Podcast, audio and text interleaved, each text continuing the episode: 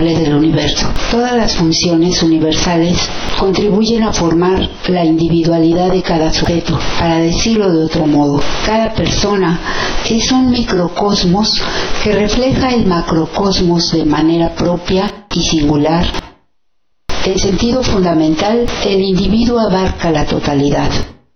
Por ende, cada persona es preciada e irreemplazable. Daisaku Ikeda, filósofo y poeta.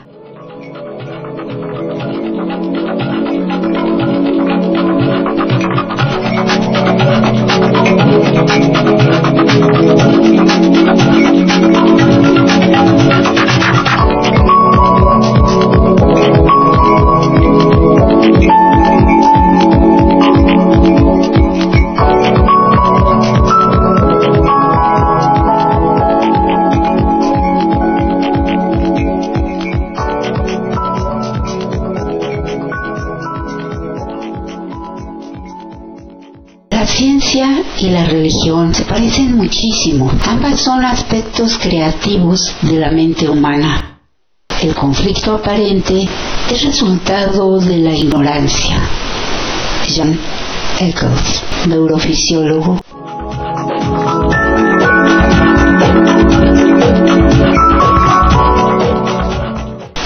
descubrimos científicamente acerca del cerebro, más claramente distinguimos entre los eventos cerebrales y los fenómenos mentales, y más maravillosos se vuelven los fenómenos mentales. El materialismo promisorio es simplemente una superstición mantenida por materialistas dogmáticos. John Eccles, autor de Cómo el yo controla su cerebro.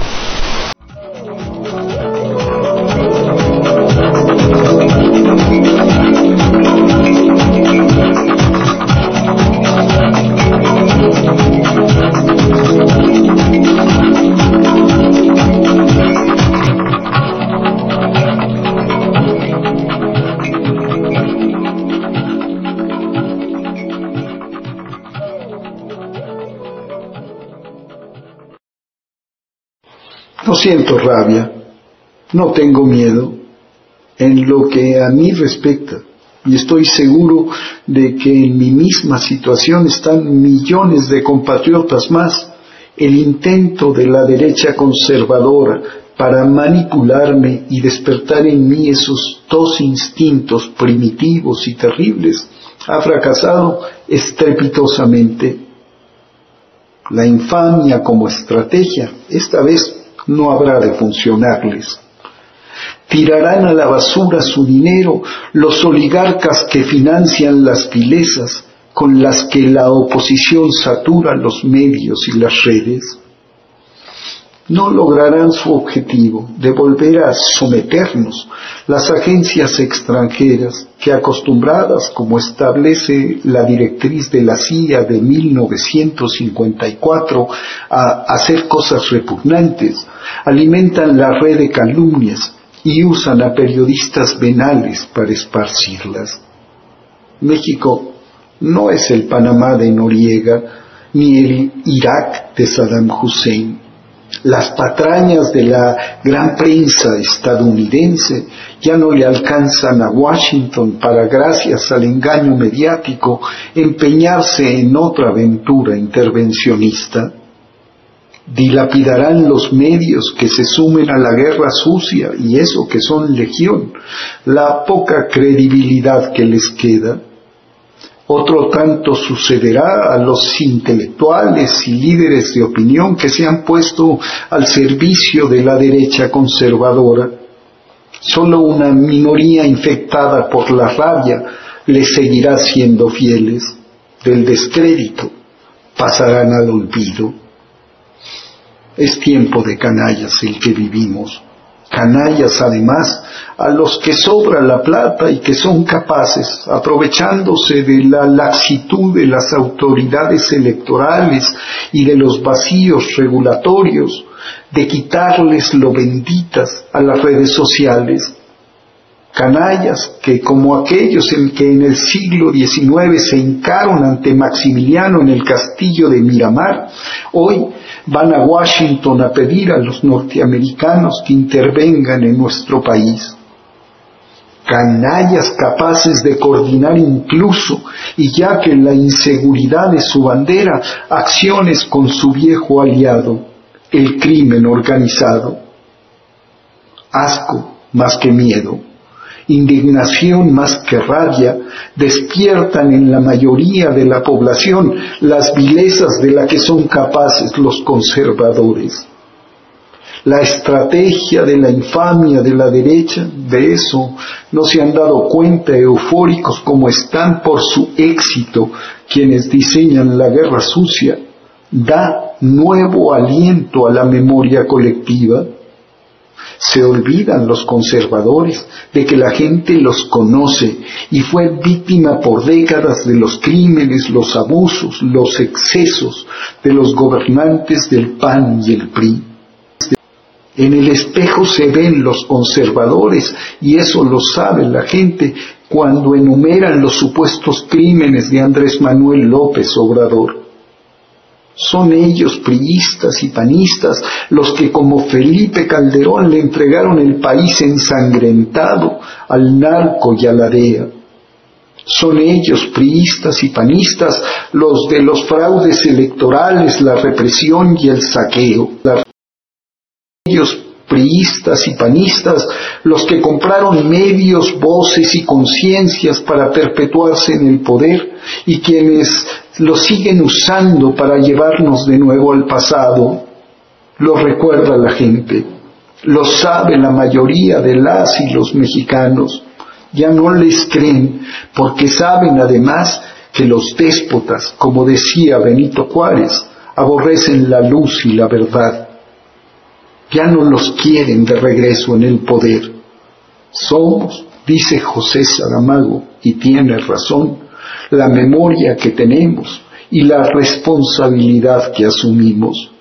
Sin memoria no existimos y sin responsabilidad quizás no merezcamos existir. Conciencia, memoria y responsabilidad que sobran al pueblo de México, uno de los más politizados del mundo, son el mejor antídoto contra esta peste que esparcen la oposición y sus voceros.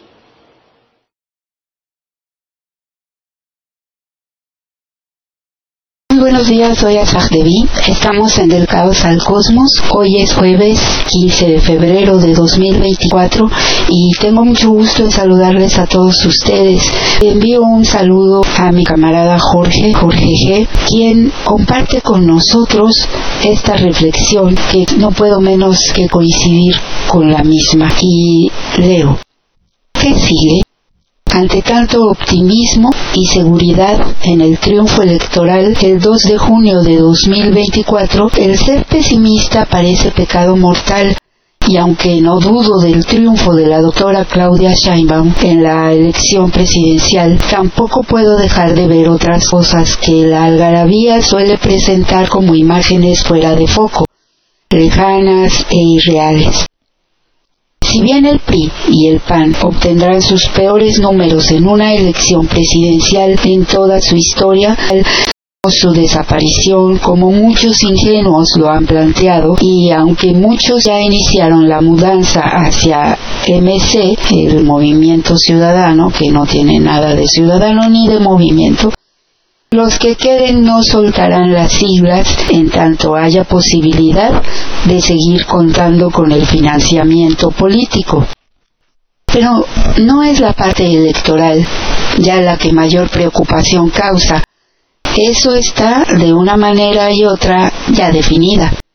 Son las rutas alternas las que deberían generar mayor inquietud y si las limitaciones de la flor venenosa, esa Xochitl son inocultables, no debemos olvidar que es solo un títere, una botarga, un monigote, digo yo, de la reacción.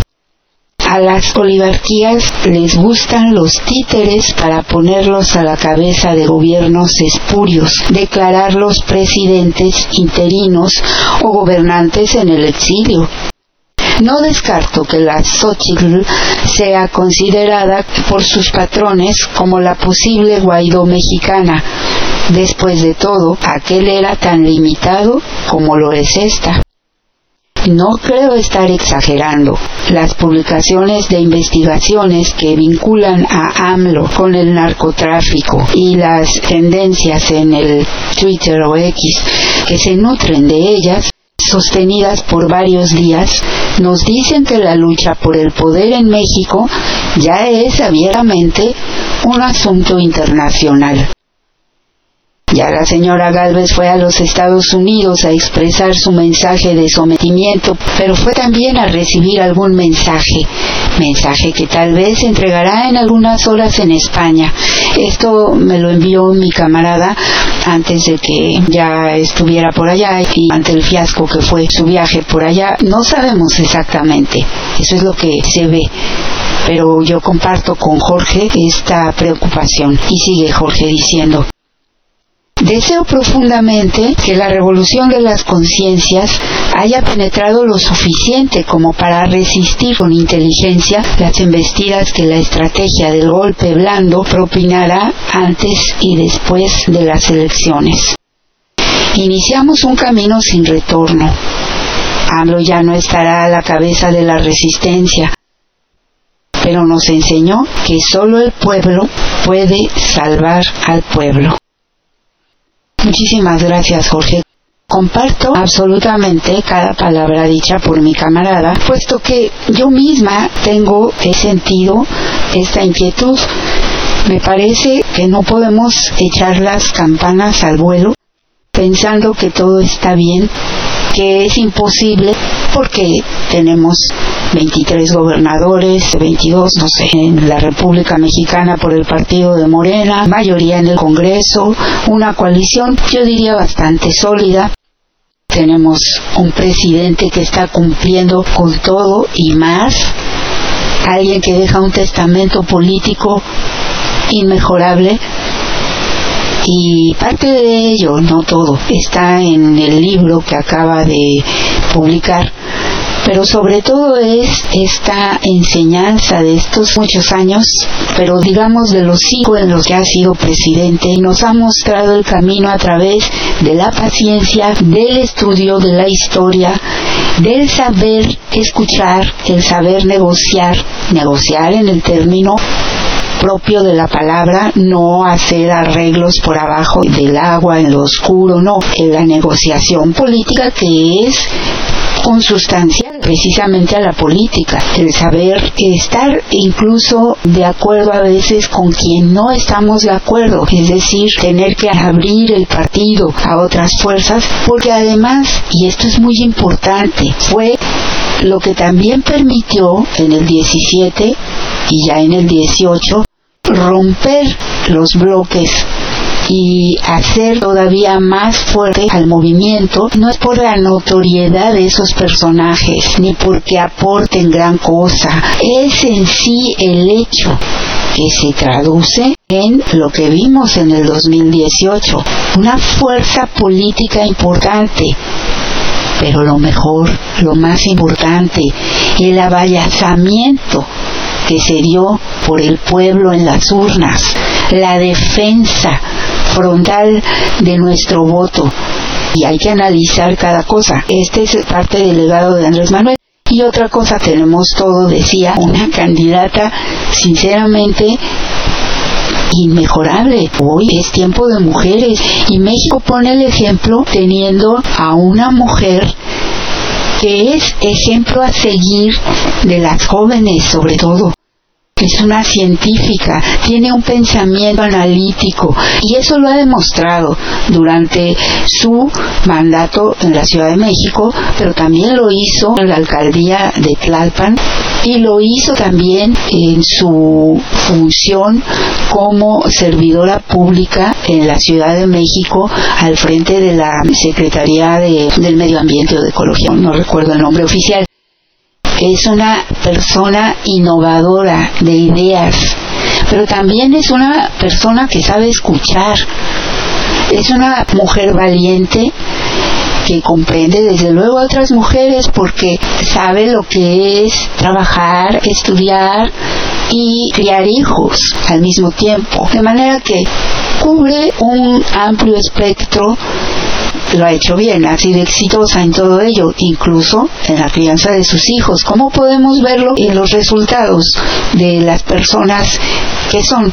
Es una política de altura que tiene un discurso articulado y desde luego ligado a todos estos años de la lucha en este movimiento, desde luego muy cercano al de yo diría su mentor o uno de sus mentores en la política, Andrés Manuel López Obrador. Esto es algo innegable y no es nada vergonzante.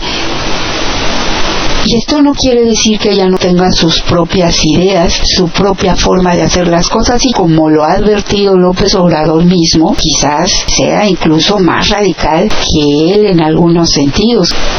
Pero la advertencia que hace Jorge en este editorial, me parece, una llamada de atención ante el optimismo que a veces suele marear y perder de vista cosas importantísimas. Nosotros sabemos que esta desde luego no es una elección de Estado como acusa la oposición, porque si alguien ha dado muestras de respeto a las leyes, de respeto a los derechos humanos, de respeto a la gente y a la democracia, ha sido este gobierno, esta cuarta transformación a la cabeza de la cual está el presidente López Obrador y él ha sido el mejor ejemplo de ello. Alguien a quien acusan constantemente de dictador, de tirano, es insultado, calumniado aberrantemente con toda la libertad y el libertinaje del mundo. Esto debe de prender las alertas porque la oposición, así sea una moralmente derrotada, y que materialmente podemos observar carece de los instrumentos necesarios en cualquier lugar para poder ganar una elección porque ha perdido mayoritariamente la confianza de la gente porque se ha convertido realmente en una mala broma. Su candidata es un ente grotesco que va dejando pedazos de dignidad y junto con ello, desgraciadamente, ya que ha tenido la idea de salir al extranjero, de dejar ante el mundo a México con una imagen decadente de la política por su parte y de lo que es un político en México. Sin embargo, hoy en el mundo lo que impera es la codicia el dinero y las ganas de ganar a como lugar la escena política para tener el control de los recursos naturales de cualquier país. México es una gran tentación, siempre lo ha sido, lo ha sido nuestro petróleo, como lo es hoy, aunque digan que no se ha comprobado que lo tenemos, pero claro que saben que lo hay, el litio y muchas otras riquezas que tiene este país. Entonces no es raro que haya politiqueros en el mundo interesados en apoyar este tipo de cuestiones que señala Jorge como inflar personajes deleznables, como el caso de un Guaidó, para tener un control sobre el país. El hecho de que esta campaña de maledicencia haya venido desde Estados Unidos o con la aprobación o con el contubernio de Estados Unidos, y yo diría yo, dice mucho. Y ahí están también los buitres de España. Claro, algunos no quisieron hacerse visibles y ser ligados a ese ridículo personaje que es la botarga. Sin embargo, en cuanto a su deshonestidad, total impreparación como política, como persona, pero es un títere muy adecuado. Ella baila el son que le toquen. Ella con dinero baila. Es decir, tenemos que estar conscientes de ese peligro inminente porque nos lo están haciendo sentir con esta manera de atacar arteramente al presidente López Obrador con tantas calumnias, con tanta vileza. Entonces, es una posición bastante delicada la del presidente y la del gobierno. Sigo diciendo, como dice Jorge, aun cuando el PRI y el PAN se vean bastante afectados, como se puede ver en las encuestas, y que tengan en efecto los peores números en una elección, verlos desaparecer desgraciadamente no sería tampoco el escenario. Ojalá porque este país necesita otro tipo de oposición. Sin embargo, sabemos que lo que ocurrirá en su caso será que todas esas fuerzas se recompongan. Hoy atacan diciendo se están yendo a Morena y tampoco es tanta la gente que ha emigrado y tampoco se le puede achacar a Morena que personajes abyectos como Erubí el Ávila del PRI ingresó o está tratando de no sé al Partido Verde. El Partido Verde uno de los partidos en coalición con Morena. Morena no tiene injerencia ni en el PT ni en el Verde. No les puede decir a este no lo vas a recibir a este sí vas a hacer esto y vas a hacer lo otro así no es. Por supuesto hay maneras de negociar eso no lo pongo en duda. Y ellos son partidos pequeños realmente. Y sin embargo han estado apoyando a la coalición y eso es algo que no se puede perder de vista. Son situaciones difíciles, bastante desagradables, pero que vienen con el paquete político. Es una pena, pero así es. Pero tampoco es que realmente toda esta gente forme parte de Morena. Esto también es una exageración y es un golpeteo que se da en estos momentos hacia quien dirige el partido Morena y todo esto se conjunta y debemos ser cuidadosos. Hoy decía Slim, a quien por cierto no le han dado los medios, no han difundido lo que deberían. Hay medias verdades y bastantes mentiras, lo he visto en, en YouTube, qué bárbaros, estos youtubers son un asco. Pero los medios masivos como que no quieren difundir porque en realidad lo que hace Slim es reconocer muchos de los logros del presidente López Obrador, también habla de las diferencias que tiene de opinión y de fondo quizá a veces o de forma con él o con el gobierno en sí, con ciertas medidas, pero esto no quiere decir ni que sea un adversario político, ni que esté en contra de él, ni que se esté quejando. Realmente, o bueno, los ricos siempre se quejan. Slim es el hombre más rico de México y uno de los 20 más ricos del mundo, entonces creo que está en el lugar 12, no sé. Los ricos son, ellos ven por su dinero. Sin embargo, hay que reconocerle que ha sabido estar a la altura de los cambios en este país y lo hizo cuando Andrés Manuel López Obrador fue jefe de gobierno de la Ciudad de México y lo ha hecho ahora que es presidente y eso tampoco se le puede dejar de reconocer. El propio Slim decía que ahora el peor enemigo que hay son los medios. Sí, pero los medios también obedecen a la oligarquía. Los medios obedecen al dinero. Ese es el gran problema. Y ellos adornan o hacen de personajitos como este de la botarga gente a la que algunos incautos, otros iguales de maledicentes sigan. Eso es algo que nos tiene que mantener a nosotros atentos y en guardia.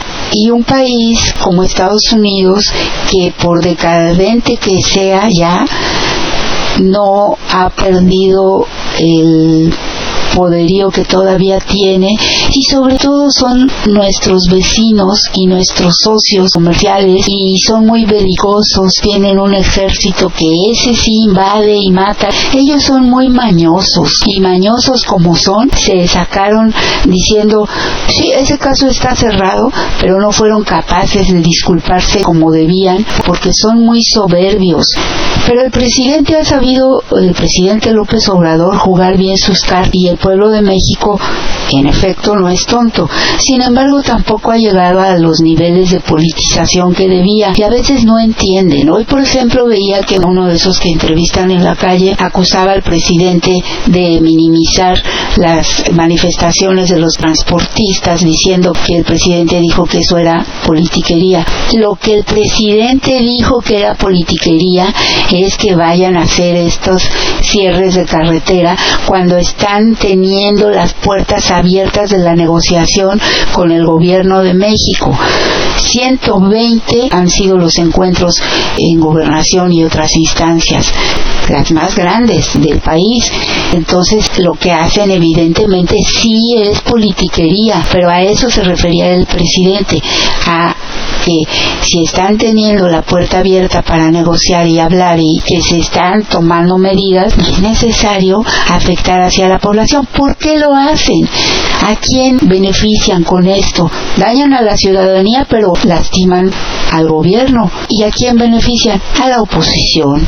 Y de esto algunas personas todavía atolondradas no parecen darse cuenta. Pero es gente que no escucha bien, que no se da cuenta de lo que realmente está diciendo el presidente, porque él nunca dijo que fuera politiquería que ellos exijan seguridad y se manifiesten. Están en su pleno derecho, pero no tienen derecho a levantarse de la mesa, a tirar el tablero cuando se les está escuchando. Eso no hace a alguien que realmente tiene como intención que se le escuche y que se le resuelva un problema. Eso hace a alguien que está chantajeando y que está tratando de llevar agua al molino de quién y por qué intereses. Eso es lo que el presidente dijo. Y además, como nunca hoy se atienden las demandas de todos, o de que todo el mundo exija. Si estos youtubercitos y algunos que entran a la conferencia matutina creen que porque el presidente es gente decente y les da su lugar como seres humanos ante todo, como yo no digo que son periodistas, la mayoría, hay unos cuantos, pero la inmensa mayoría son solo preguntones ahí y preguntonas, hago la aclaración.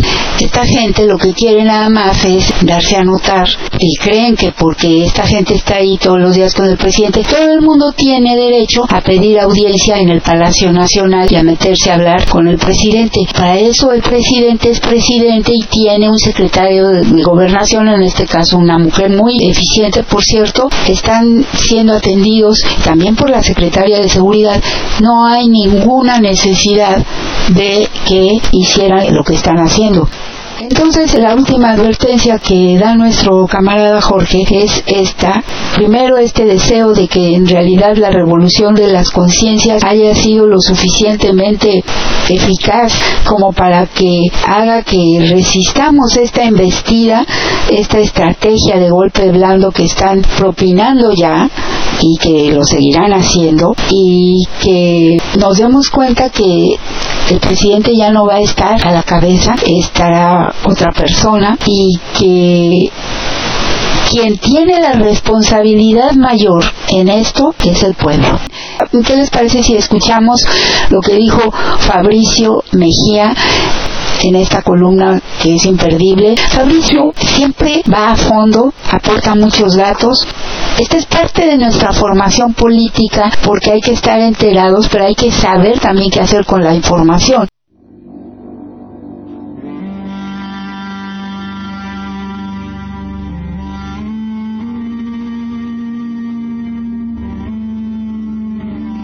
Radio AMLO. La izquierda se levanta. Estamos en Del caos al cosmos. con Azarte.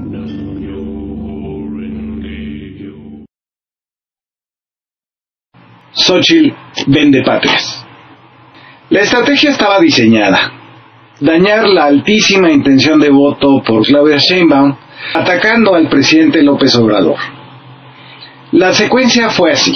Primero, desde España, se ingresó a una lista de reporteros que han asistido a la mañanera y se dieron a conocer sus supuestas direcciones.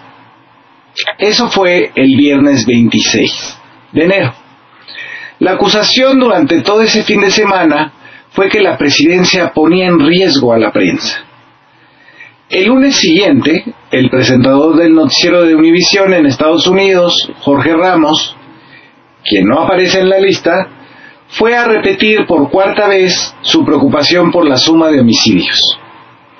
Sin decir nada sobre otras formas de violencia que han disminuido, como el secuestro, que disminuyó en 70%, el feminicidio en 14% y el robo con violencia en 72% menos, Ramos insiste sin reconocer que la tendencia de asesinatos ha ido a la baja un 20%. No importa. se prepara el terreno para una acción mediática coordinada entre tres medios de comunicación que ya no son latinos de la familia de Roberto Madrazo, sino unos nuevos que pueden ser citados como si fueran una autoridad informativa. En los tres se toma la misma investigación de la DEA sobre un supuesto financiamiento por dos millones de dólares del narco a la campaña de AMLO hace casi 20 años, en 2006. En realidad no es una investigación periodística, sino darle validez a un testigo que fue fuente en el gobierno de Calderón para encarcelar injustamente a los que se opusieron a Genaro García Luna, el general Ángeles Taguajare y Javier Herrera Valles. Los dos fueron a prisión por dirigirle cartas a Felipe Calderón advirtiéndole que García Luna trabajaba a favor del cártel del Chapo Guzmán. Las declaraciones del testigo fueron tomadas como fuente periodística sin confirmar nada. Tim Golden, premio Pulitzer, se prestó a esta maniobra burda y acabó reconociendo que la investigación de la DEA estaba cerrada por falta de pruebas y que la propia agencia los había coordinado a los medios para ajustarla a su agenda política. La pregunta que nos hicimos como espectadores de este batidillo fue ¿por qué la DEA investigaba al chofer de AMLO, Nicolás Mollinedo, y no a Genaro García Luna, que era el secretario de Seguridad nombrado por Felipe Calderón y hoy preso en los Estados Unidos por pertenecer al cártel del Chapo? Pero el daño tenía el propósito de toda desinformación, crear la posibilidad de que se siga repitiendo la noticia falsa y no el desmentido. Así se impuso una marea de bots con el hashtag en la red ex Twitter narcopresidente, con 170 millones de vistas en los primeros tres días.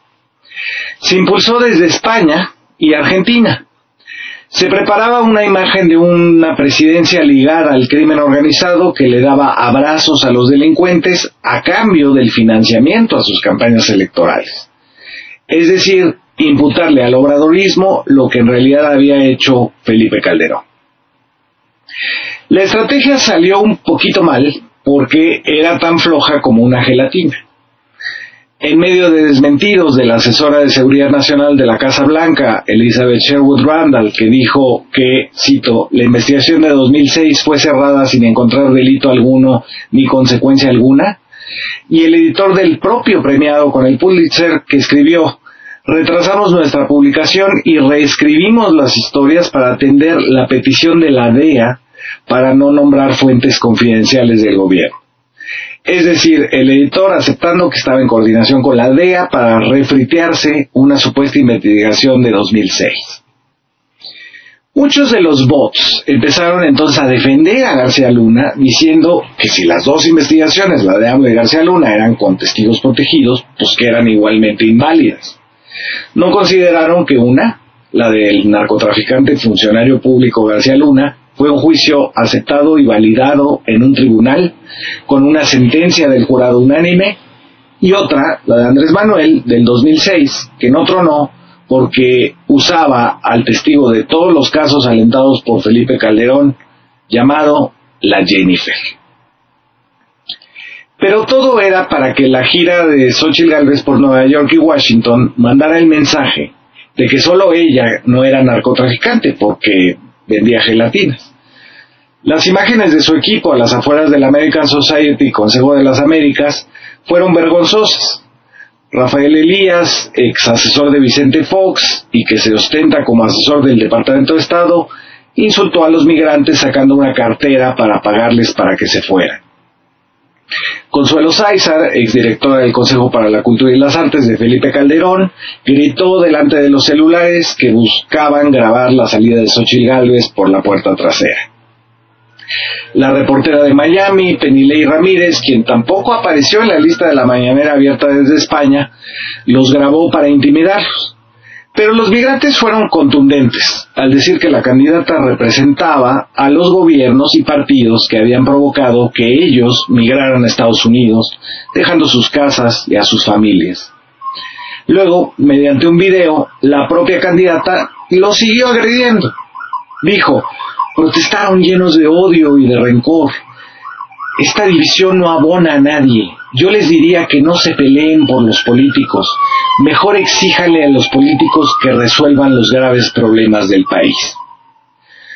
Una vez más, Xochitl desacreditaba la protesta como un error de las emociones de los inmigrantes y se presentaba de nuevo como alguien que no se dedica a la política, que no milita en Acción Nacional, que no es la candidata del PRI a la presidencia de la República, que salió de la nada, que cayó a la tierra y quiere ser presidenta. American Society, que agrupa a los empresarios, apoya con todo a Xochitl Gálvez, a tal grado que sostiene en una publicación que la brecha entre Claudia y Gálvez es de 14 puntos, cuando en realidad es de casi 40. El Wilson Center ha publicado un folleto llamado Mexican Election para decirle a las candidatas qué hacer. Se trata de la misma cantaleta del salinismo al peñanietismo. Voy con este folleto. Que Pemex, cito, no tiene el ancho de banda, así dice, ni la experiencia para poder explotar plenamente las importantes reservas de petróleo restantes de México, particularmente las que se encuentran en las aguas profundas del Golfo de México y los complejos campos costeros. Esto se logrará solo dándole el mismo trato a las empresas privadas que a Pemex.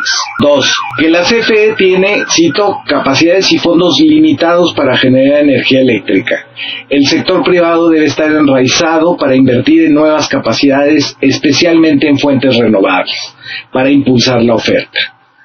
También dice, cito, México niega que el fentalino fabricado ilícitamente se produzca en el país y ha caracterizado las sobredosis accidentales como un problema estadounidense con poca empatía por la pérdida de vidas. El desacuerdo sobre los hechos ya sea que el fentanilo se produzca ilícitamente en México o no, ha causado irritación adicional entre muchos actores estadounidenses que cuestionan cada vez más la colaboración de México y la voluntad política de sus líderes para enfrentar seriamente a las organizaciones criminales transfronterizas. México, sigo citando, necesita reasignar fondos al Instituto Nacional de Transparencia, INAI, que ha sufrido una reducción del 24% en su presupuesto. Sigo citando. Las vulnerabilidades de México fueron expuestas a finales de 2022 por el grupo hacktivista Guacamaya, que filtró 4 millones de correos electrónicos de la Secretaría de la Defensa Nacional de México, Sedena. Guacamaya aprovechó una vulnerabilidad bien conocida en los servidores de Microsoft y un cambio a servidores más baratos. Sigo citando. México debe reforzar sus esfuerzos para buscar armas de fuego provenientes de Estados Unidos. Otra. El agua subterránea en México es manejada por la Conagua como un bien público, mientras que en los Estados Unidos el agua subterránea puede ser privada. En Texas, de manera única, las aguas subterráneas pueden ser de propiedad privada bajo la regla de captura, lo que significa que cualquier propietario con agua subterránea en su propiedad es libre de extraerla a expensas de sus vecinos.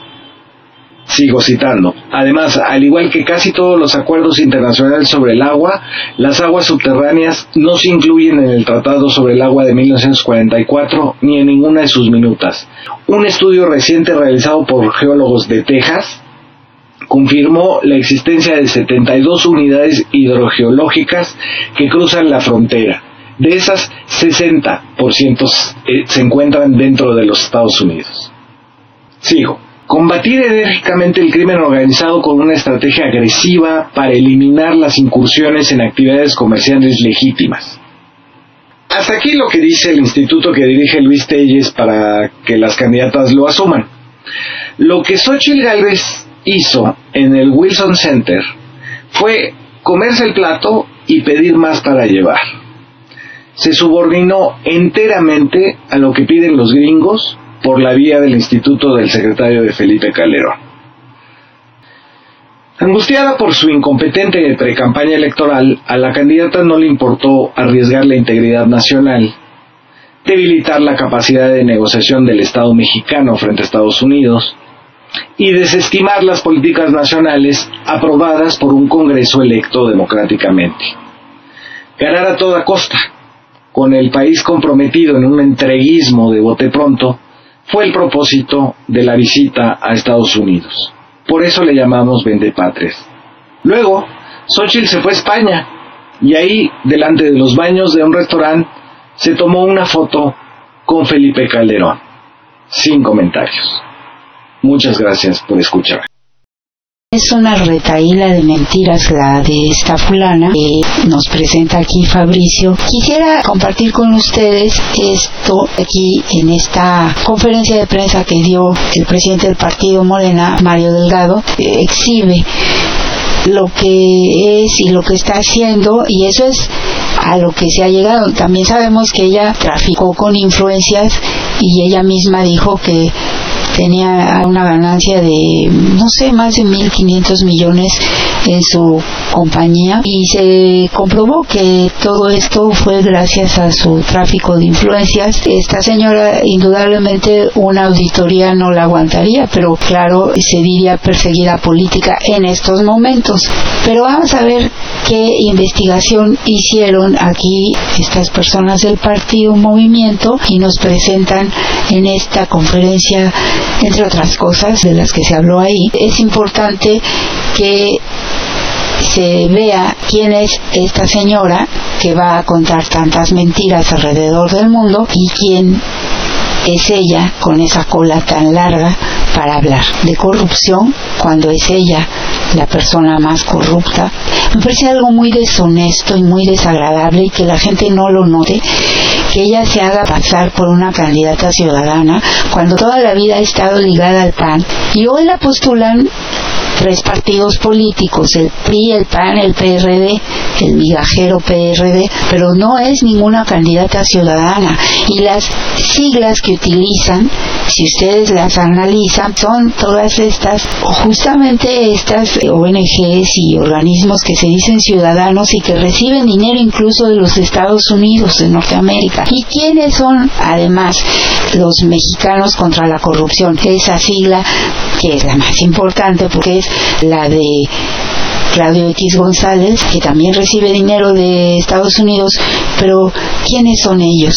El frente de quien está Amparo Casar, una corrupta, recibiendo por años, no sé cuántos, dinero de Pemex, dinero indebido, porque su marido se suicidó de la torre, se aventó de la torre de Pemex y ella fue a rogar, eso se lo robó al entonces, no sé si al procurador de la ciudad en ese tiempo del Distrito Federal, pero al abogado Batis y que cambiaran el acta, que no fuera suicidio sino accidente, para que le pudieran dar la pensión de Pemex, el seguro y todo lo demás. Y hasta la fecha la señora sigue cobrando una pensión millonaria indebidamente. Claro que Batis le dijo que no, pero ella hizo sus arreglos y con esta gente de Pemex que estaba antes y, en fin, con la gente del gobierno que estaba antes, por eso odian a este gobierno.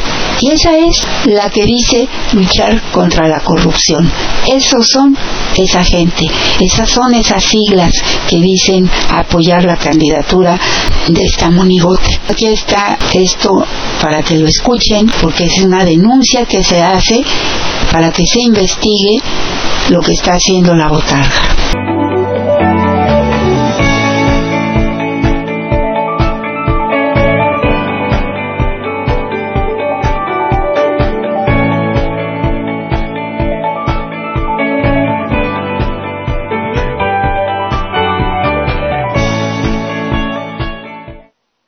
en las encuestas y que la candidata del PRI, la candidata de Calderón, la candidata del PAN, pues no logre levantar. Entonces vamos a iniciar ya una campaña, una convocatoria a nivel nacional para que nadie se pierda este momento histórico, que será inolvidable y de aquí, pues ya 90 días de una gran intensidad para asegurar la victoria.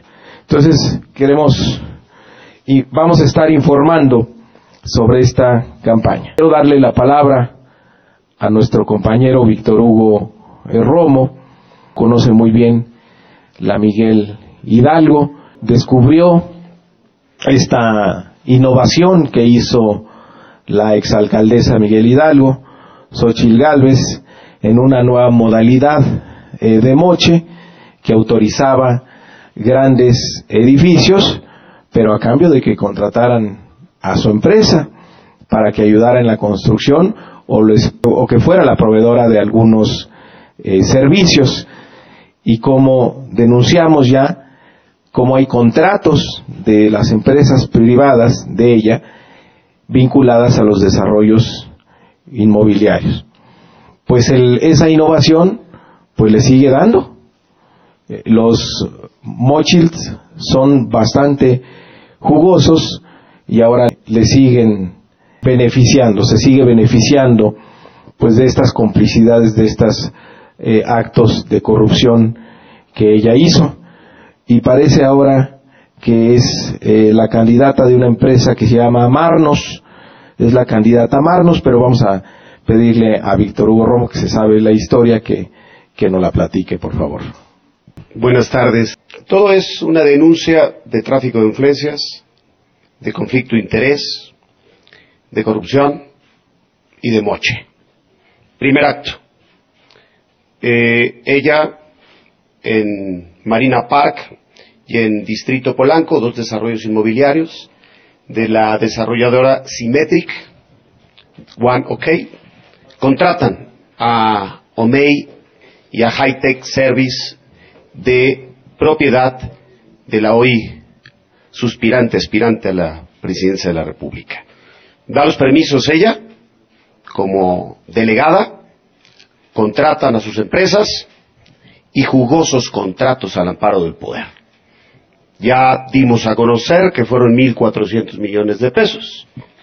Este, de la noche a la mañana, desde que ella fue funcionaria pública en el periodo de Fox y delegada, tuvo estos contratos dos empresas. Segundo acto, su Casa Roja. La Casa Roja, que también dio los permisos a una desarrolladora, que le dieron un descuentazo, esa desarrolladora, casi a la mitad de su casa departamento, y no solamente eso, sino aparte no tiene los permisos correspondientes para ser habitada. O sea, es una casa chueca, es una casa ilegal. Ahora, cuarto acto, el que viene, el siguiente acto, Grupo Marnos, desarrolladora inmobiliaria. ¿Sí? Ustedes son testigos de las invitaciones que hace Xochitl Gálvez a sus conferencias de la verdad, que hoy de la verdad, pues deberíamos de llamarle de la opacidad. Eh, en la calle ubicada, Colonia Anzures, en la Fayette 147, ahí han ido algunos de ustedes. El predio es propiedad de la inmobiliaria Marnos. Aquí está la fotito, aquí está el logo, es un complejo, es casi de una manzana. La siguiente. La inmobiliaria Marnos edificó un complejo en Miguel Hidalgo en el año 2017 en la Colonia Granada. La misma, el modo de operación. Ella da los permisos, ella da las licencias, ella da las manifestaciones de construcción, ella genera la publicitación vecinal, se hace el desarrollo inmobiliario en su periodo, ¿sí?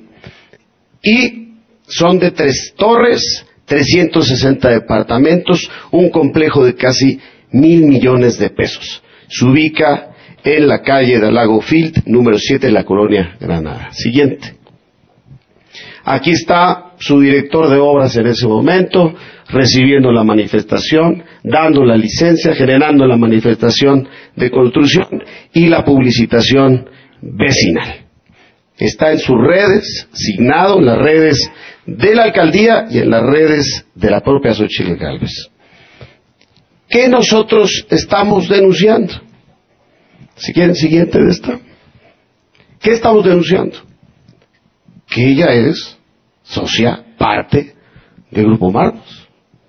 Porque le da las licencias y contratos, conflicto de interés, tráfico de influencias, corrupción y la nueva modalidad del moche le vamos a llamar el moche 4.0. Ya no es la lana literal, ya es te entrego contratos o te hago el favor de pagar tu viaje a España y organizarte la agenda. Y aparte, te presto mi casa, te presto mi edificio no pagues renta y ahí da las conferencias de prensa.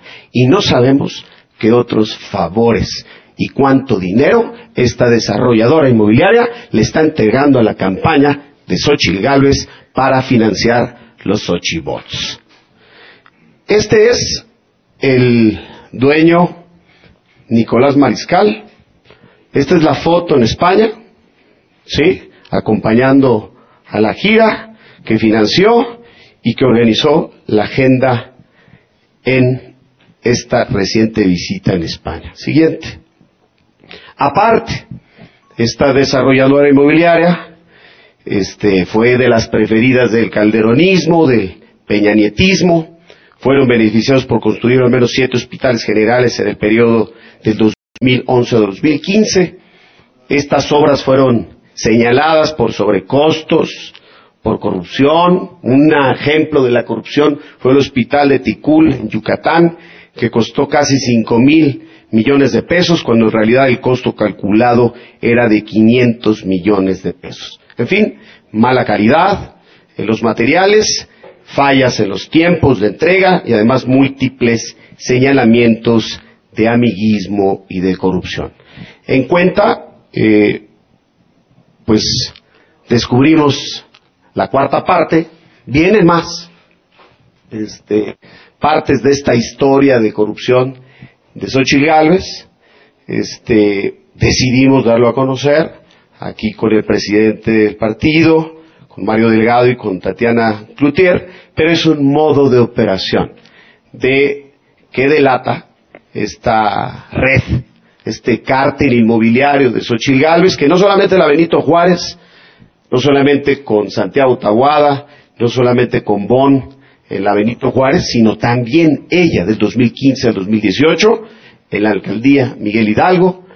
Ah, es una nueva forma de darle eh, oportunidad al cártel y que estos se beneficiaran construyendo, pero también ella haciendo una senda fortuna al amparo del poder. Pues es cuanto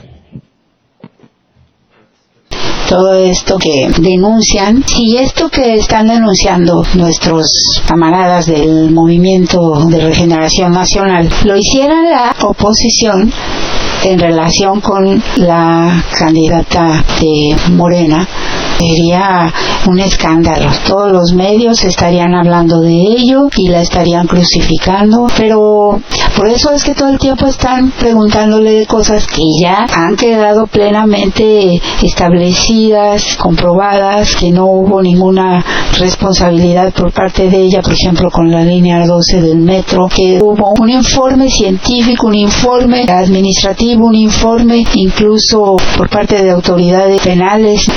Claramente se dilucidó a qué se debió eso, en fin, ya se reconstruyó, además estuvo todo el tiempo, desde luego, con las víctimas que hubo en su momento de esta terrible situación, se les atendió, se les apoyó, desde luego, material y moralmente, y siempre ha sido así. Bueno, hasta les hagan lo de que hubo en un temblor se cayó una escuela en Tlalpan, como si fuera culpa. Esa escuela se había construido y los permisos se habían dado cuando todavía ella ni siquiera era alcaldesa, Claudia Scheinbaum de Tlalpan. Pues esto se lo sacan y le dicen asesina. Es decir, no hay, porque no tiene nada que ocultar, nada con lo que la puedan denunciar, atacar con bases reales. Entonces, es esto. Pero cuando se trata de algo que se está denunciando, que es evidente, que se está probando para que por lo menos los medios investigasen, le fueran a preguntar ahí a sus ridículas copias de conferencia, intentos de conferencias mañaneras a esta señora, no lo hacen. Pero yo por eso quise pasarlo para que se conozca y se sepa de qué hablamos cuando nos referimos a, la botarga. Saben ustedes que botarga es un disfraz. En efecto, ella lo es. Ella en sí misma es un monigote.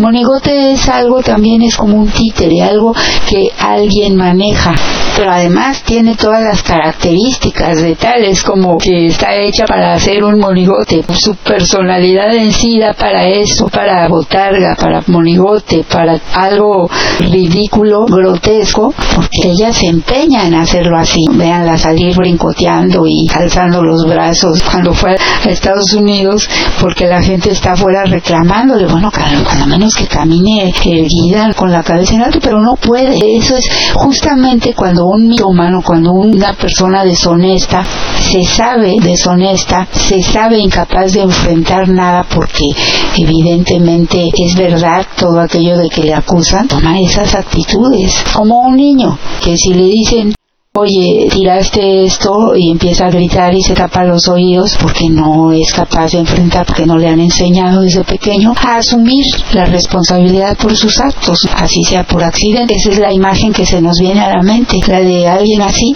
que en su caso tiene la excusa de tratarse de un ser inmaduro, un niño, alguien que todavía no está formado, en fin. Pero esta mujer pues entonces ella raya en lo grotesco y lo ridículo. Y no hay nadie en los medios que realmente estén difundiendo este tipo de cosas. Pero ¿qué tal difundiendo las mentiras que atacan la figura del presidente de la República, pero también el prestigio personal de un hombre que ha demostrado su rectitud viviendo siempre en la medianía, como él dice, en la austeridad, porque él es así y son muchos años de haber vivido así. Si no fuera así, él ya estuviera en la cárcel, por mucho menos le hubieran hecho cualquier cosa para no dejarlo llegar a la presidencia de la República. No han podido. Por eso tampoco pueden con Claudia Scheinbaum porque es una persona que no tiene cola que le pisen. Pero estamos atentos, porque esta oposición es muy perversa, porque la fulana que está ahí como monigote de esta oposición es muy perversa. Sí, es una incapaz, es una limitada, es una plagiadora, que por cierto tiene una hermana que ella plagió pero a personas y está en la cárcel. Ella es un ser muy oscuro pero tiene todo el poder del dinero y de los medios y de esa derecha infame a su favor. Esto es que están haciendo un trabajo y ni siquiera lo ocultan. Ellos dicen con mentiras, dice un otro dice la verdad es irrelevante. Otro dice, la única forma en que se le puede ganar a Morena es inventando cosas. Así que no tienen vergüenza, no tienen límite. El día de hoy voy a cerrar el programa con esto que quiero comentarles y sería como un adelanto de algo de lo que quiero hablar en un programa especial porque hay muchos dimes y diretes acerca de una Agenda 2030. Dio lugar a esto una propuesta de la Organización de Naciones Unidas para de aquí al 2030 cumplir con ciertos objetivos, los cuales si se leen no tienen nada de malo, podrían discutirse, podrían ampliarse, podría ampliarse su discusión porque hubiera más participación en todo esto. Alrededor de esto, como alrededor de muchas cosas hoy en el mundo y sobre todo se han acrecentado a partir de la pandemia, hay estas teorías de conspiración que si bien uno no puede negar aspectos en su totalidad de estos, porque los hay, claro. Además uno tiene que buscar, encontrar realmente el meollo del asunto, aunque a veces es muy difícil. Pero yo quisiera abordar el tema de esa manera, siendo un poco el abogado del diablo en contra de esta teoría, pero también por convicción, porque en realidad yo creo que sí se ha distorsionado totalmente. Y un punto que les quiero aportar al respecto es que no es precisamente la gente de izquierda quien ha hecho que estas, esta teoría en particular y como algunas otras crezcan tanto. Son más los conservadores, los que no tienen objetivos políticos, dicen, los que no se involucran en la política. Por eso a mí me sorprende mucho encontrar entre camaradas de izquierda o por lo menos afines a nuestra cuarta transformación que sí creen a pie juntilla en que esto es una conspiración.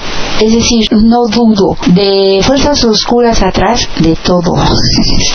Los ricos son tremendos.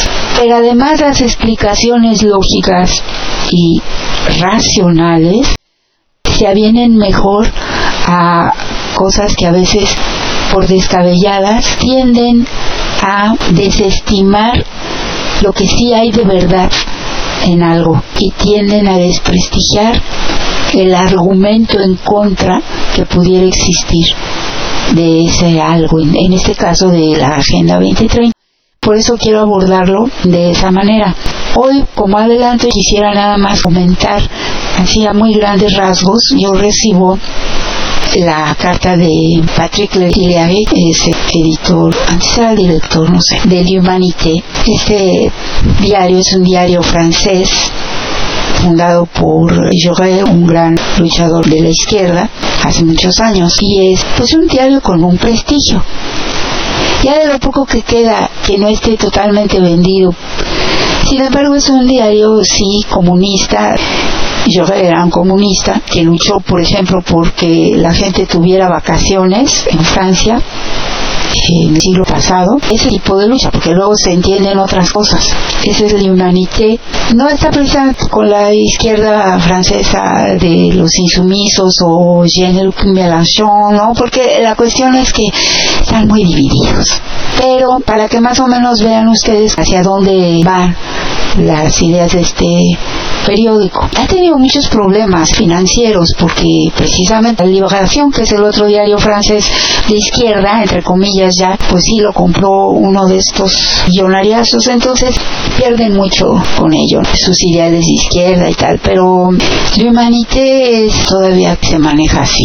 La cuestión es que aquí en estos adelantos que da en su carta y ahí son adelantos de lo que él va a tratar en el periódico y a mí me llamó la atención porque cuando salió este problema de los agricultores en Francia se dice y ponen estas fotografías y dicen que es la cuestión de la Agenda 2030 y revuelven todo. Este director del diario Izquierda nos dice que está en esta semana va a dedicó su principal aportación a las cuestiones de la agricultura y la alimentación, mostrando su inserción en los mecanismos del sistema capitalista globalizado. Creo, de hecho, que la crisis campesina, y lo pone entre comillas, revela cuestiones extremadamente profundas, muy poco analizadas, camufladas Sí, porque ya se ha tergiversado todo tanto, se ha disfrazado que es muy difícil ver realmente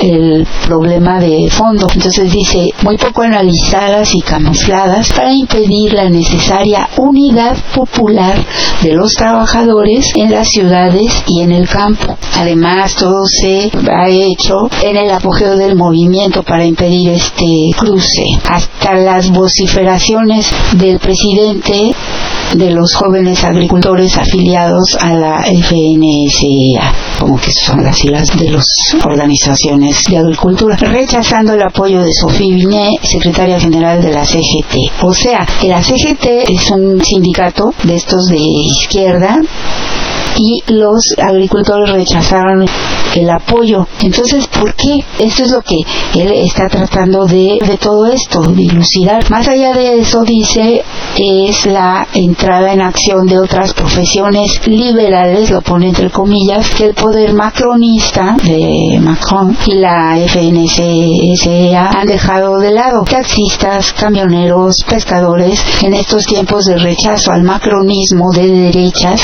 lo que está en juego es enorme, junto con los principales medios de comunicación que se han esforzado por excluir cualquier debate sobre la naturaleza de un sistema que aplasta a los trabajadores campesinos y roba a los consumidores. Allí acusa a los medios de información. En Francia está pasando ahora lo que en México ha estado pasando durante tanto tiempo. Esta es la tendencia mundial de los medios y ya desde hace años. Pero allá en Francia no eran tan descarados en Europa se cuidaban más las formas. Hoy ya están igual. No voy a decir peor, pero que aquí, que en Estados Unidos, que en cualquier parte sigue diciendo un sistema que llega a sus límites y genera crisis en su interior. De hecho, el cuestionamiento de los tratados de libre comercio, de la desposesión de la mano de obra campesina, de la brecha entre los precios de producción y los precios al consumidor constituye un cuestionamiento radical del capitalismo mismo. Y aquí es esto, justamente aquí la respuesta en contra de un sistema capitalista opresor, que de eso se trata, más no de una situación que tenga que ver directamente con la Agenda 2030. Quiero hacer este tipo de aclaraciones en cuanto a lo que está pasando hoy en el mundo y que todo se achaca a esto Hablaba hace un par de semanas de las mentiras. Fabricio Mejía también abordó el tema. Se decía que es importante. Yo decía la intención con que se miente. Y sí, también era, como decía Fabricio, la intención que hay atrás de la mentira, que se quiere provocar con ello. Y las distorsiones que pululan hoy en día en el mundo alrededor de esto, ¿qué tratan de ocultar? Y esa es mi intención al hablar de esta y otras cosas que se dicen en el flujo de la conspiración para no perdernos en ello, porque si no somos sorprendidos en nuestra buena fe y dejamos de lado al verdadero adversario. Y es verdad que aquí también en esta agenda se habla de que pues sí es el dinero atrás de las cosas, pero se empieza con eso y se termina en cuestiones verdaderamente aberrantes, en las que se alude a cosas muy fantasiosas. Y eso es bueno para los explotadores, para los oligarcas, porque mantienen entretenida a la gente y la desvían de las luchas, de las organizaciones. Porque un pueblo organizado logra lo que logramos en México, una revolución pacífica. Esto no cualquiera, ¿eh? Miren lo que pasó con su primavera árabe. No pasó nada. ¿Qué pasó con los españoles de la Puerta del Sol? No pasó nada. Bueno, por lo menos está ahí un poquito, avanzó la izquierda, pero ellos mismos lo dicen, ellos admiran lo que está haciendo aquí el presidente López Obrador y Morena. Es admirado incluso en América Latina y es admirado incluso en Europa aunque no lo digan o no saben lo que está pasando en México. Y miren con la mala prensa de estos infames. Lo que quiero decir es que cuando la gente se distrae de lo fundamental y se deja de organizar políticamente. Eso es bueno para la derecha, eso es bueno para los oligarcas. El pueblo unido no será vencido, ese es un hecho, pero atomizado y metido en otras cosas que no le van a conducir a nada, es fácil blanco, porque allí priva el individualismo. Esto es todo por el día de hoy. Agradezco mucho su atención. No se olviden, el primero de marzo al Zócalo con Claudia Sheinbaum es el despegue de la campaña de Claudia Sheinbaum y de todo este movimiento político y hasta la victoria siempre. Es un honor estar con Obrador.